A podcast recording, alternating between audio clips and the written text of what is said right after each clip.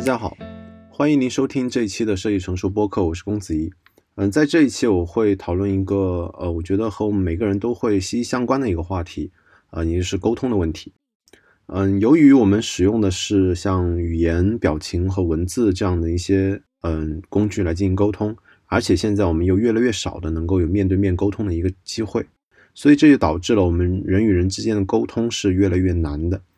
可是沟通又是我们达成共识和相处的一些基础，所以这个问题会变得尤其的重要。嗯，那么首先这么重要的问题，当然是会被商品社会捕捉到，并且把它变成商品的。现在的知识付费的课程就有，嗯，中就有许多关于如何沟通的一个课程。举个例子，在知乎和得到上，呃，所谓的职场社会学的课程。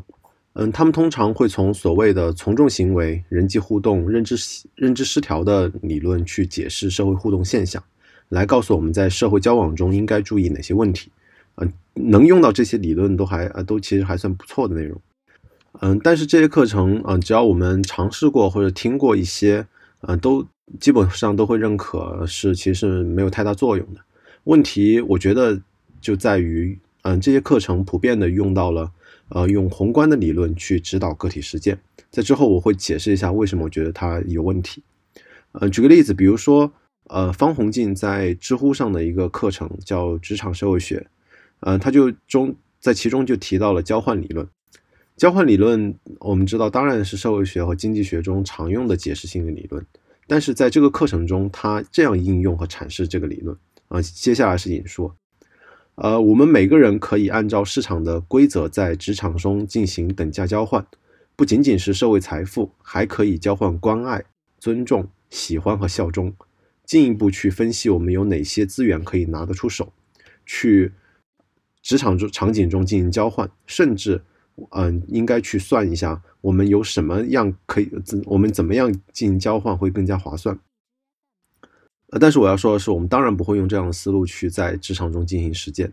我们在实践职场中的时间，或者人与人之间沟通的时间，通常来说是更加个人的。这件事情与我们，呃，和我们互动的这个对方的这个人的人格、习惯、好恶相关。如果是在职场中，那那应更应该的是和这个工作本身相关。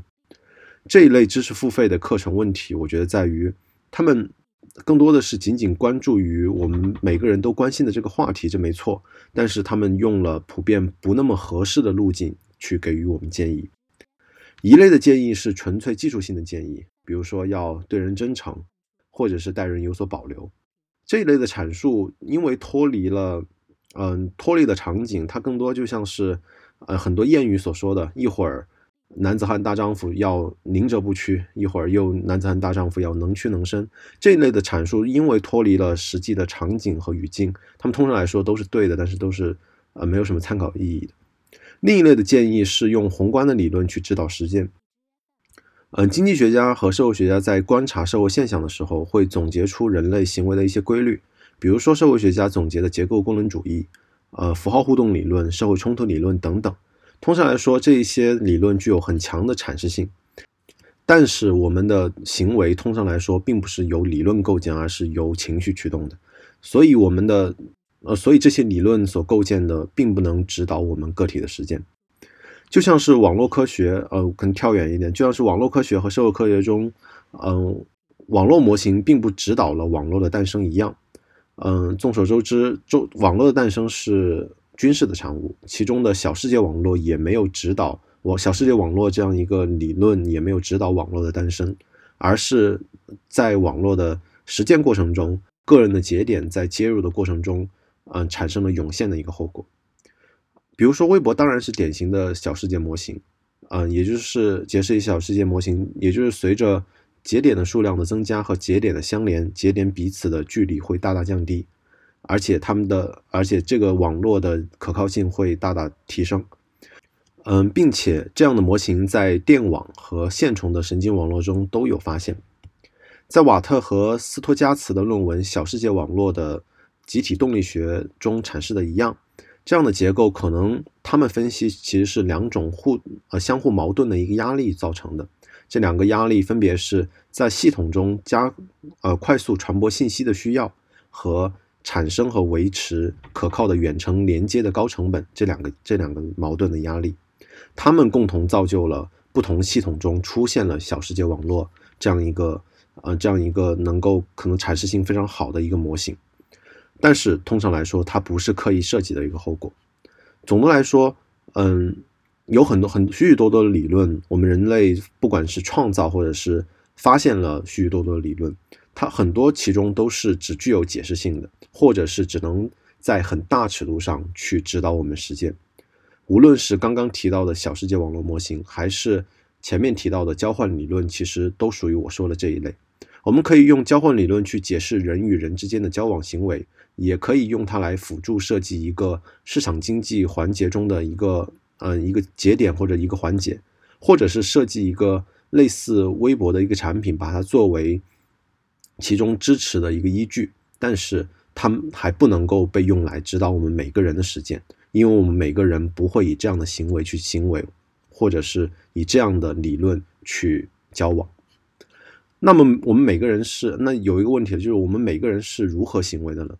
嗯，我我找到一个可能我觉得对我来说更好的一个指导的一个思维，它呃这个思维是将戏剧它嗯专业名称叫戏剧透视法应用到了传统的符号互动理论当中。符号互动理论是呃社会学中的一个一个代表的一个理论，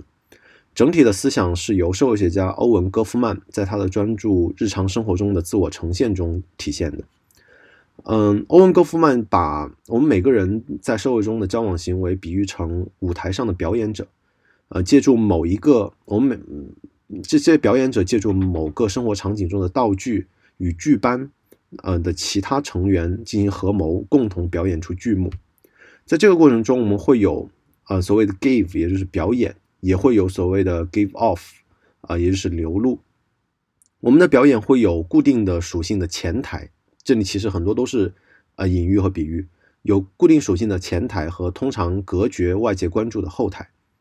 呃，我们通过自己的表演和工作工作和剧班一起达成戏剧的实现。如果一个演员要想要表演成功，我们必须提供一个场景，让观察者的头脑中的刻板印象得以实现。这就是所谓的符合现实社会的期望。呃，刚刚其实提到了非常多，嗯。理呃理论的一些名词和一些隐喻，但是我在阅读呃这本书的过程中，我我会发现，同样是符号互动理论，这个不那么主主流的理论会更加让我得到认可。我开始思考其中的原因，我觉得可能它的原因是，虽然它是成体系的理论，但是它运用的比喻更加微观。这里的微观是尺度上的微观，它而它没有抽象到一个非常高的一个程度。嗯，因为它没有足够的抽象，反而它能够指导实践。抽象程度很高的理论，嗯，很难指导实践的。可以举一个例子，比如说一般均衡理论，经济学中的一般均衡理论，它的达到是一个非常优雅的模型。嗯，也就是说，一一般均衡是需求和供给两条曲线的交点所达到的。它极其优雅，而且多，而且可以用于很抽象的去进行解释。但是，嗯。真正在经济活动或者是一个国家的政策制定的时候，嗯，其实非常难运用到这样的一个模型。而且现在的复杂科学可能正在用更好的方式去解释市场行为。嗯，另一个方面，用抽象程度太低的纯粹的技术，就像我前面说的，它无法形成一个通用性的一个实践的模式。所以，我我会再进一步呃问自己：我们怎如何在不同的生活实践中？找到合适的理论来指导自己的实践呢？嗯，我们日常中的各种行为，在自然科学和社会科学科学的领域都能够找到对应。毕竟我们是一个个个体来行为来组成的一个群体，对群体的研究具体具体组成了各个的学科。我们不得不面临的问题是我们是独立的个体，我们如何找到自己生活行为中的实践指导理论？毕竟，社会学的这样的学科研究的目的，从本源上并不是用来指导个人的实践。嗯，经过思考，我觉得有三个点可以有帮到我自己。首先是更多的从严肃学科中去吸取内容。在网络环境下，内容的增多，嗯，从另一个角度来看是，嗯，其实是很多主观人的主观经验变得更多了，人有更多的发声渠道，而这一类的主观经验更多聚焦的是自己的感受、体验，或者是对于某种事情的看法。啊，以知乎为代表了，它的问题在于语境的作用远远大于道理阐释的本身，而另一个方面，严肃学科并不是摒弃了个人的观点和主观经验，它当然也有非常强的研究者的主观色彩，但是其中重要的是。这些严肃学科是由学生共同体所认可的，有很强的结构体系的知识。这里的结构体系重的重要性在于，我们在阅读的过程中有更加多清晰的脉络去把握作者所处当时时代的特征，而这些体系建构起来的前因后果，对我们在了解和学习过程中也是极其重要的。我们可以在其中能够比较容易的找到相反的观点。和已经被经验验证的经典理论。第二个是，呃，我在去看书或者是在看不同的内容的时候，要区分学科的宏观和微观研究的问题。比如说以社会学为例，从孔德、斯宾塞啊到托尔干开始的社会学，更多的一开始关注的其实是社会结构，或者是某类大的问题，比如说是社会发展决定了人的命运，还是个体的人塑造了社会结构这样的问题。一开始它是非常宏观的，而到了后来，比如说到了结构功能主义和符到符号互动理论，就开始有更多的关注于微观层面的问题，比如说小的群体的问题，或者小的社区的互动问题。再进一步，可能就到了我上面提到的像戈尔曼这样的社会交往和剧班的比喻来指导个人实践的一些理论，而这些理论可以指指导我们具体的进行实践。嗯。再扯远一点，不仅仅是社会学、经济学，也有指导国家发展的宏观经济学、资源环境经济学、公共财政学，嗯，也有指导企业实践的微观经济学、博弈论等等。而，呃，心理学可能就是一个天生的关注于个人的心理的，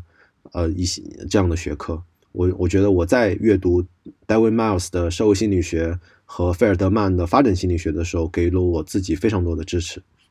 但是我并不是说，呃，但是我上面说的其实并不是要阐述说，是我们更应该更多的去看只关注于个体实践相关的内容，而不看，比如说更加宏观的、更加大的理论。你再次引用一下风投圈的播播客，在用 VC 的思维买股票这一期中提到的，做 VC 的为什么还要看宏观经济、大公司他们的行为一样？因为我们每个人生活在宏观的结构中。而时代性非常大的塑造了我们每个人的个体，比如说我们，我觉得我们每个人面临的现在生活或者是工作的问题，从根源上都能去都能够去归因到现代性的问题，个人主义和平民社会的问题。这要求我们既要用宏观的理论，呃，既既要去看宏观的理论，也要去学习微观的理论，这两个都偷不了懒。然后最后第三点是持续的实践。而且它是最重要的，实践永远是最重要的。啊，前段时间在看 Ray Dalio 在他的《原则》这本书，嗯，他也是本畅销书了。这本书中，呃，提到有一点令我非常认可的是，嗯，他会信任怎么样的人？他认为一件事，假如这个人比较可靠的话，他有他至少有两两点来进行佐证：要么是这个人曾经几次的解决过这个领域的相关的问题，曾经几次成功的解决过这相关的问题。或者是这个人对于所得的结论的因果关系分析的很有道理。抽象一下，Ray Dalio 说的这两个特征其实就是理论和实践。今天通篇我在讲的都是我们需要什么样的理论，我们应该去看什么样的理论，什么样的理论能够指导我们实践。而其实更重要的应该是落在我们的实践上。在社会交往，在社会交往这个问题上而言，我们的实践其实是。真真实的需要一个社会环境，让一帮人认可我的观点，或者是在真实的社会交往中建立起几段真诚而可靠的社会关系，或者是在一个正式的场景中有成功的说服他人的经历。有意义的实践让我们在真实的场景下与人互动，用五感和身体去感受我们所处的环境。我们的毛孔会因为紧张收缩，汗腺开始分泌，然后心脏。跳动的速度开始提升，头脑充血，然后我们可能会左左顾右盼的，然后，呃，去寻找熟悉的面孔。我们只有经历过了这些，我们在当时的情况下，可能会闪过很多的理论，嗯，而更多的是闪闪过很多不相关的东西。只有我们有这样的经历和这样的感知，作为个人在不断的实践过程中得到教训和认同，我们再反过来进行阅读理论，去评判哪些理论适用于自己，哪些理论不适用于自己，直到我们成为像 Dalio 所说的那样，有几段成功的实践经历。而且还能够对这个过程的因果逻辑分析的很有道理的时候，这个时候，我觉得我我们才是真正的建立起了自我认同。一段段的认同会将我们自己塑造起来，持续的良好的实践，直到我们觉得我们潜能已经发挥的已经完成，我觉得这个才完成了我们对于自己的建构。而而对于自己的建构，可能是我们这人生中最重要的一件事情。